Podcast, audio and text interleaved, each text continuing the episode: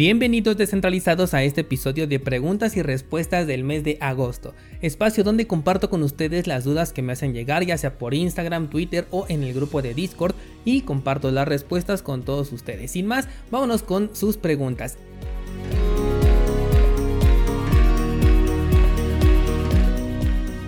Y la primera dice, me han escameado con Ethereum y siguiendo la blockchain me dice que se fue hacia Tornado Cash. ¿Es posible rastrear estos fondos? Eh, ok, en este caso la persona o el scammer tendría que cometer un error, o sea, prácticamente reenviar esas criptomonedas hacia la misma cartera de donde salieron para que pudieras rastrearlo, pero es muy poco probable que lo llegue a hacer. Supongo que si utiliza Tornado Cash es porque ya conoce la herramienta y sabe cómo utilizarla de tal manera que pues dependerías de que cometa un error. Así que lo más probable es que ya no puedas rastrear hacia dónde se fueron esos tokens de Ethereum.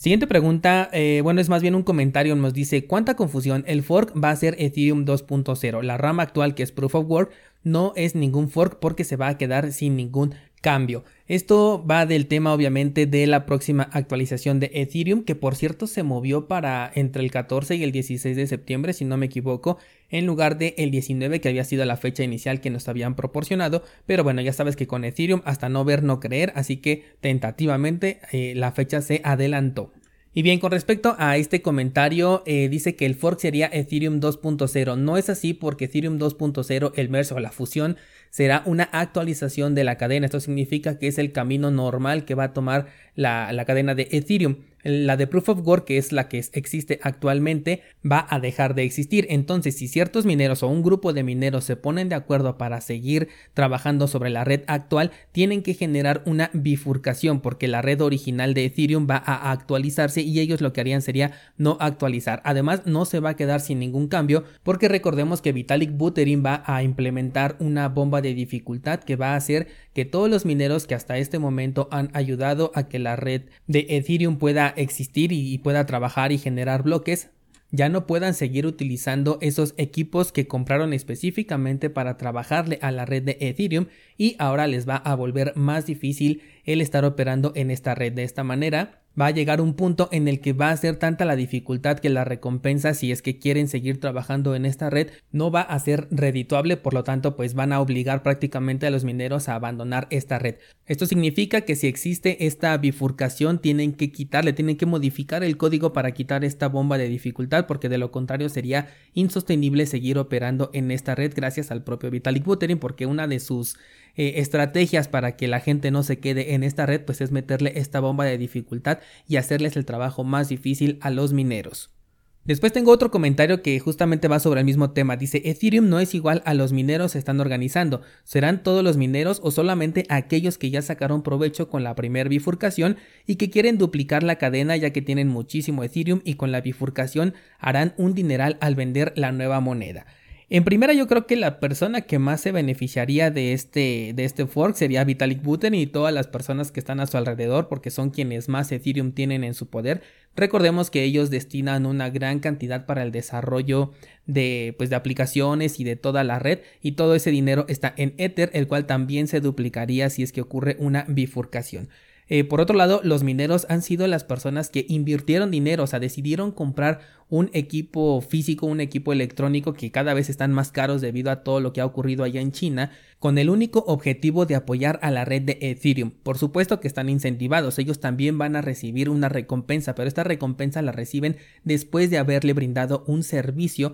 a la red de Ethereum. Por lo tanto, el que el propio líder de ese proyecto ahora te dé la espalda, te ponga una bomba de dificultad y te diga, sabes que ya los equipos que compraste para ayudarme a que mi red crezca ya no van a ser útiles, búscate una segunda alternativa, ahí tienes Ethereum Classic si quieres, a mí me parece pues una mala jugada la verdad por parte de este personaje porque finalmente gracias a los mineros y a los validadores es que Ethereum es lo que es hoy en día y me parece completamente razonable que quieran generar una bifurcación. De hecho, si yo fuera minero de Ethereum, pues también apoyaría este proyecto porque pues me interesa en primera pues seguir recibiendo un ingreso y en segunda, bueno, pues yo compré, yo hice una inversión para obtener una ganancia, pero brindándole un servicio a una red que ahora me está dando la espalda, pues entonces eh, algo que podemos hacer en este sector es crear nuestro propio eh, criptomoneda con juegos de azar y mujerzuelas, como lo dice el meme que en este caso sería la bifurcación de Ethereum. Así que bueno, yo lo veo como algo completamente natural, algo razonable. Y al final a mí me parece que los mineros son de las personas que menos holdean Ethereum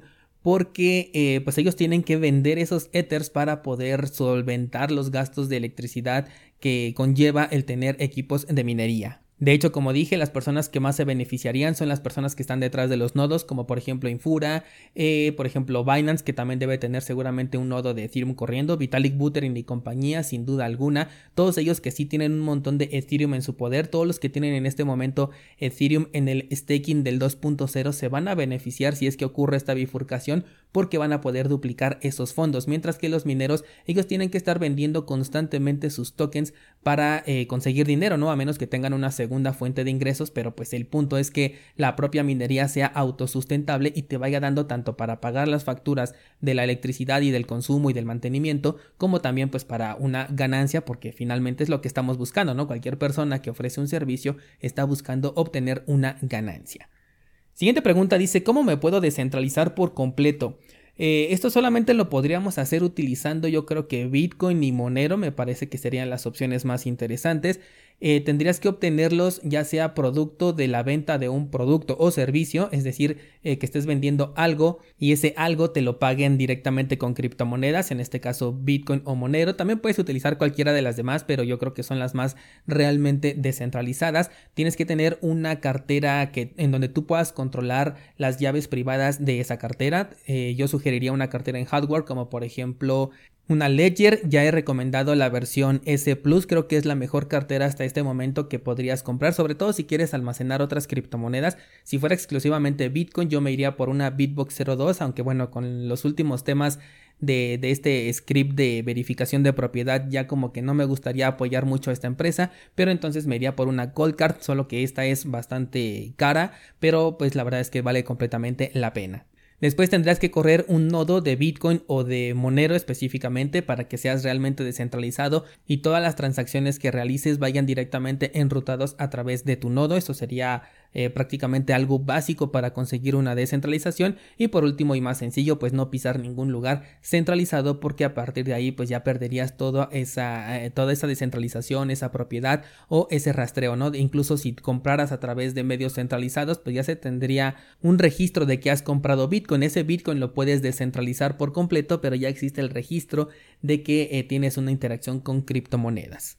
La siguiente pregunta dice, ¿cómo puedo comprar peer-to-peer sin utilizar Binance? Binance no maneja un sistema peer-to-peer, yo sé que ahí hay una sección que dice eh, no sé, compra P2P o algo por el estilo, pero si para ello te pide registrarte en la página y que hagas un proceso de Know Your Customer, pues eso ya no es un peer-to-peer, necesitas un intermediario para poder operar con la plataforma, crear órdenes y aceptar algunas otras. Además, nada nos garantiza que dentro de la plataforma realmente tienes privacidad porque es una plataforma 100% centralizada, es una empresa a la que si se le piden los datos de las personas que están interactuando con criptomonedas en determinado país, en determinado momento, en determinada hora, o sector, ellos tienen que dar esa respuesta, por lo tanto a mí se me hace que Binance no tiene eh, no, no, ofrece más bien esa privacidad en esos contratos que supuestamente ofrece como peer-to-peer. En su lugar podrías utilizar plataformas como Hodul Hodul, Local Monero, BISC, eh, Local Crypto, que es la otra que, que está por ahí, esa no la he utilizado todavía, pero he escuchado buenas referencias sobre ello,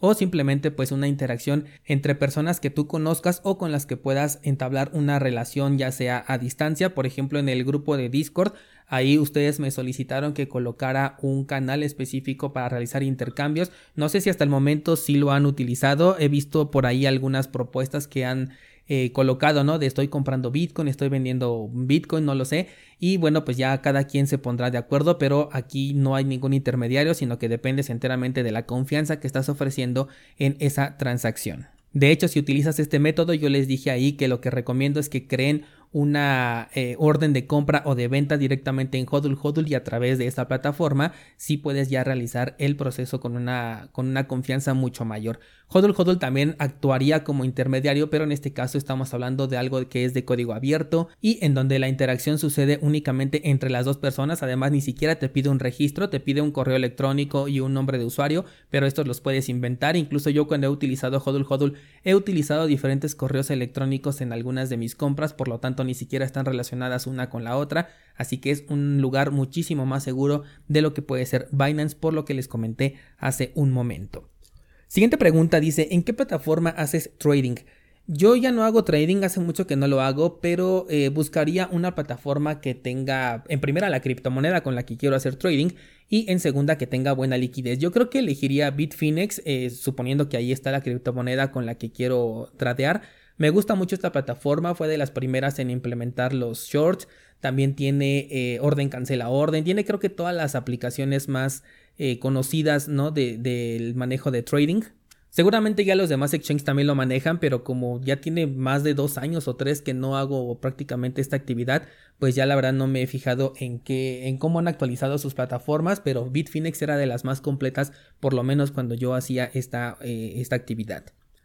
Siguiente pregunta dice, ¿con la actualización de Ethereum se va a duplicar mis ETH por tener dos copias de la cadena?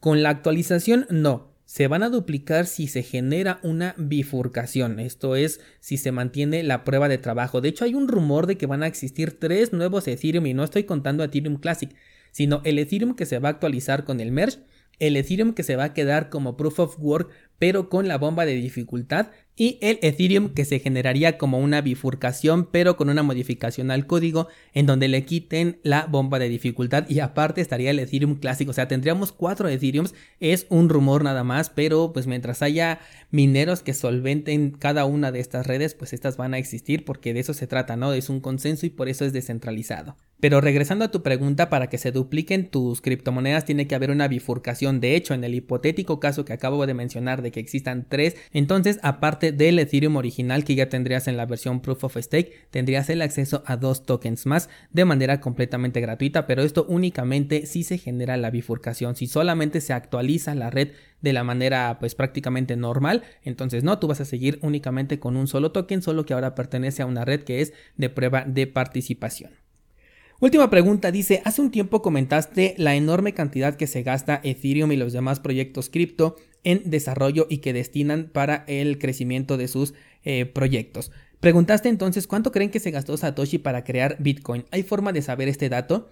No, no hay forma de saber este dato, no existe documentación al respecto. Eh, a lo que yo me refería es que normalmente crean eh, su, suministro total de, de, monedas y dicen, por ejemplo, vamos a crear 500 millones de monedas de las cuales 100 millones se van a ir para el desarrollo del proyecto. Y ese desarrollo del proyecto personalmente considero que no es otra cosa que dinero que se van a quedar ellos. Sí, a veces lo utilizan, por ejemplo, cuando quieren incentivar a otras empresas u otros desarrolladores a crear nuevas, nuevas cosas para, para el proyecto, ¿no? En este caso que quieran desarrollar ya sea para Polkadot, para Ethereum, para Cardano, lo que sea pero eh, muchas veces lo que hacen es incluso crear uno nuevo, ¿no? Porque dicen, ah, bueno, ahora vamos a abrir eh, una organización descentralizada o una, ¿cómo le llaman? Mm, no me acuerdo ahorita cómo le llaman, una fundación sin ánimo de lucro, pero se le va a destinar otra cantidad millonaria, ¿no? Y, y cuando te das cuenta, esa fundación está conformada por las mismas personas o tiene eh, participación de las mismas personas iniciales. Entonces a mí eso se me hace como que es únicamente jinetear el propio dinero que están creando de la nada, como muchas veces les he dicho, y, que finalmente se lo quedan ellos. Eh, e, eso es a lo que yo me refería, ¿no? Satoshi Nakamoto sí se quedó con más o menos un millón de, de bitcoins, pero pues ahí sigue, ¿no? Están bloqueados, no los ha utilizado, no los ha gastado, los tiene ahí simplemente bloqueados, no ha hecho uso de ellos, no ha creado ninguna organización, fundación, por el contrario, son otros eh, emprendedores o empresarios los que han creado sus propias fundaciones, como el ex CEO de, Twitter, que creó una fundación específica para el desarrollo de Bitcoin, pero esto ya es con su propio dinero, no tuvo que eh, destinar cierta cantidad de los Bitcoins minados para crear esa fundación, esa es a eso a lo que yo específicamente me refería, y pienso cada vez que veo que un proyecto cripto va a destinar una cantidad millonaria para el desarrollo. En este caso, Satoshi Nakamoto no sé si juntó sus ahorros, no sé si a lo mejor ni siquiera necesitó tanto dinero porque simplemente era una persona dentro de un sótano trabajando en su computadora o si era un grupo de personas que pues cada uno con sus propios recursos hicieron este proyecto descentralizado y que es el más grande que realmente cumple la función para la que fue creada y en ningún momento se nos pidió una, eh, una cantidad de dinero ni tampoco se destinó de su propio proyecto esperando que en el futuro eh, ya valiera muchísimo dinero su creación que es Bitcoin no hicieron ningún apartado para ellos, tampoco ocurre con Monero, por eso son dos de los proyectos que más valoro en este, en este sector. y también por ello es un punto de crítica más o menos que yo le meto a otros proyectos. Que bueno, si al final de cuentas el desarrollo es tangible y se ve que van creciendo, pues adelante. Pero cuando nada más lo están jineteando para hacerse más ricos los desarrolladores, pues es ahí que yo lo noto y pues simplemente no me gusta. Y bien, pues hasta aquí llegamos con el episodio de este mes de preguntas y respuestas. Creo que fue algo bastante interesante. Casi siempre digo lo mismo, pero es que hacen preguntas ustedes que la verdad me gustan mucho. A veces hasta me hacen investigar porque hay cosas que, que pues no, no las conozco o necesito profundizar más para dar una mejor respuesta. Y eso me gusta, ¿no? Porque finalmente a esto me dedico y a mí me encanta estar investigando al respecto de, de este tema. Así que no dudes en hacerme cualquier pregunta que tengas sobre Bitcoin, sobre Monero, sobre este sector de las criptomonedas, porque con gusto te voy a responder y posteriormente puedes aparecer aquí, o al menos tu pregunta puede aparecer aquí en este episodio de preguntas y respuestas. Muchas gracias por acompañarme y hasta mañana.